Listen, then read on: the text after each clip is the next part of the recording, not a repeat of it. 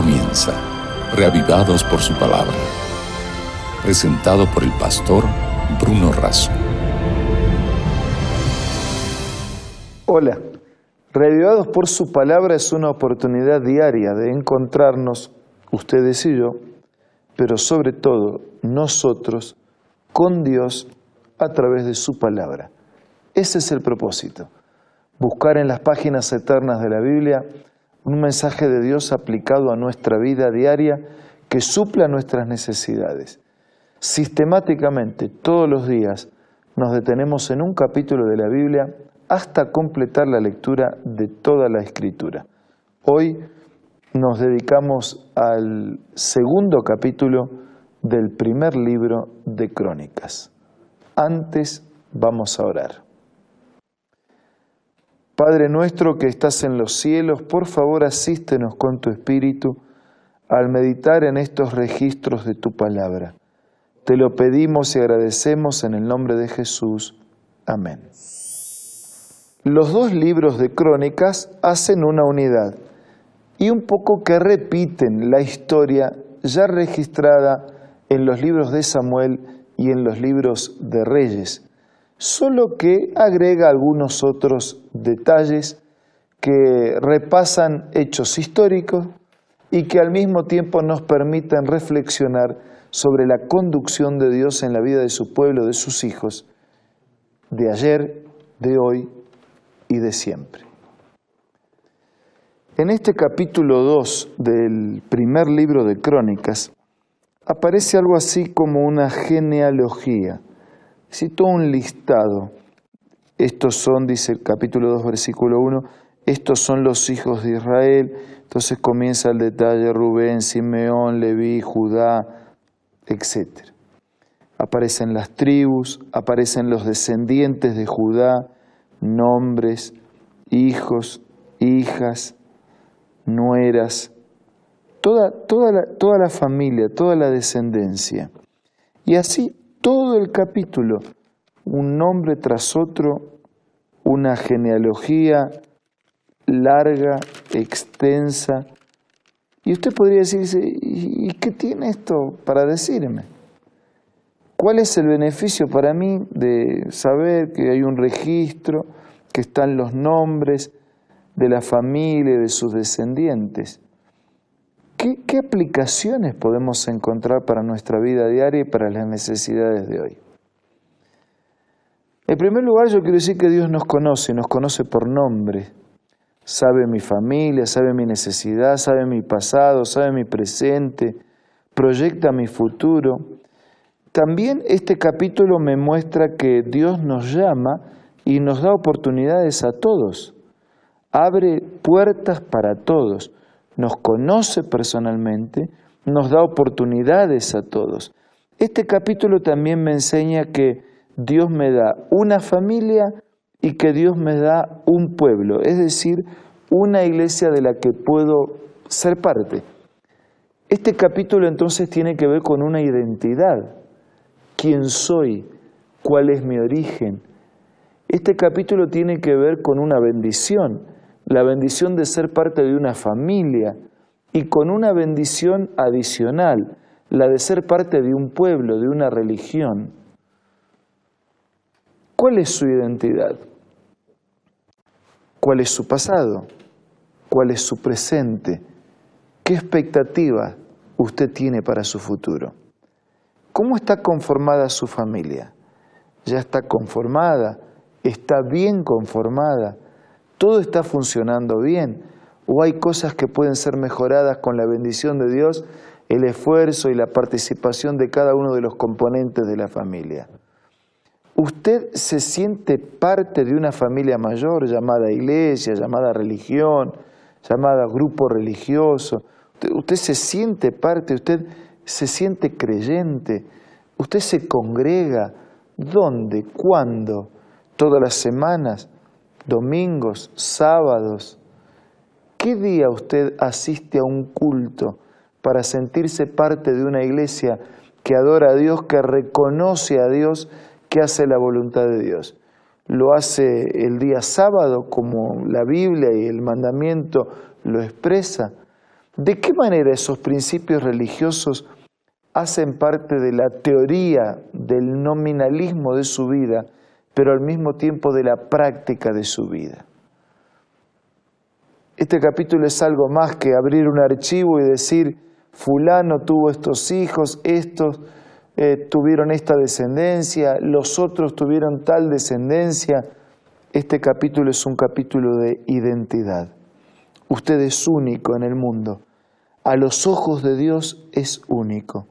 El Dios que cuida de todos mira exclusivamente sobre su existencia, sobre su necesidad. Eh, no hay otro ser en el mundo que se parezca. Usted tiene una identidad única y Dios cuida especialmente de usted como su hijo. Ahora, lo importante es no solamente que Dios se interese personalmente en nosotros, sino que nosotros permitamos la intervención, la presencia, la participación y más todavía la conducción, el liderazgo de Dios en nuestra vida. ¿Cuál es su identidad? Sí, sí, no, no, no me refiero solo al nombre, no me refiero simplemente a su apellido, no me refiero a quiénes son sus antecesores, ni quiénes son hoy sus descendientes. Me refiero cuál es su identidad, la razón de ser, el propósito de su vida, usted se siente parte de una familia, de la familia física que Dios le dio la oportunidad de conformar aquí en la tierra. Usted eh, se siente feliz por la familia de la cual es parte. Usted trabaja, se esfuerza, se dedica, hace su parte para hacer feliz a su familia. Usted tiene una identidad religiosa, se siente parte de una familia mayor que es la iglesia, participa en esa familia, participa con sus talentos, con sus recursos, con su tiempo, con su servicio, con su presencia. No nacimos para estar solos.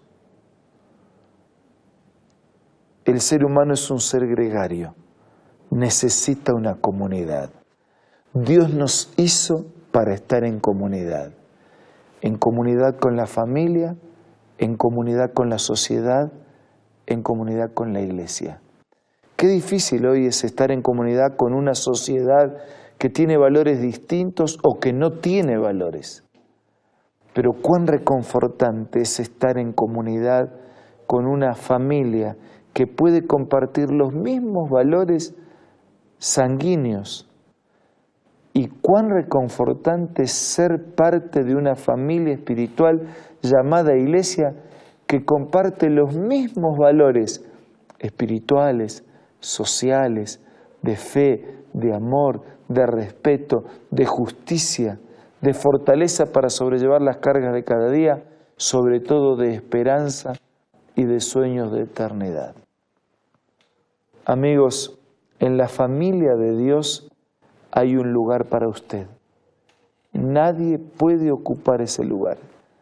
Si usted ya se congrega en una iglesia, continúe.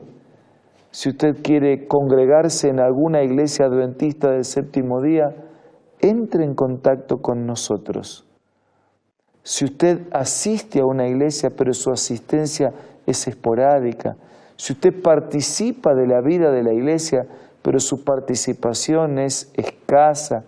Si usted cree, pero la práctica de la vida no acompaña lo que nominalmente expresa nuestra creencia, yo lo invito en esta mañana a tener una identidad definida, específica, a asumir un compromiso, ser parte de una iglesia, ser parte de una familia espiritual donde mutuamente unos a otros nos ayudamos, donde todos procuramos seguir la voluntad de Dios y donde un día esperamos que nuestros males de pecado de este mundo concluyan y compartamos con Dios la hermosura de la eternidad.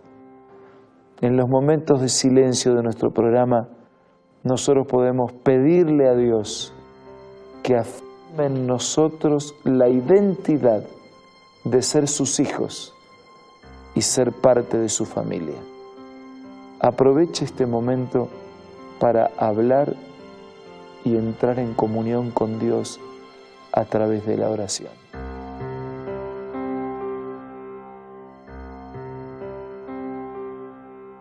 Padre nuestro que estás en los cielos, ahora invocamos juntos tu nombre para darte gracias por el privilegio de darnos una identidad. Y nosotros queremos utilizar ese privilegio y ser parte activa y fiel de tu familia, de tu iglesia y de tus proyectos para nuestra vida. Bendice a todos nuestros amigos suple cada necesidad. Te lo pido y agradezco todo en el nombre de Jesús. Amén. Amigos, fue un privilegio, un placer estar juntos en esta oportunidad. Nos reencontramos mañana para seguir siendo reavivados por la palabra de Dios. Esto fue Reavivados por su palabra, presentado por el pastor Bruno Razo.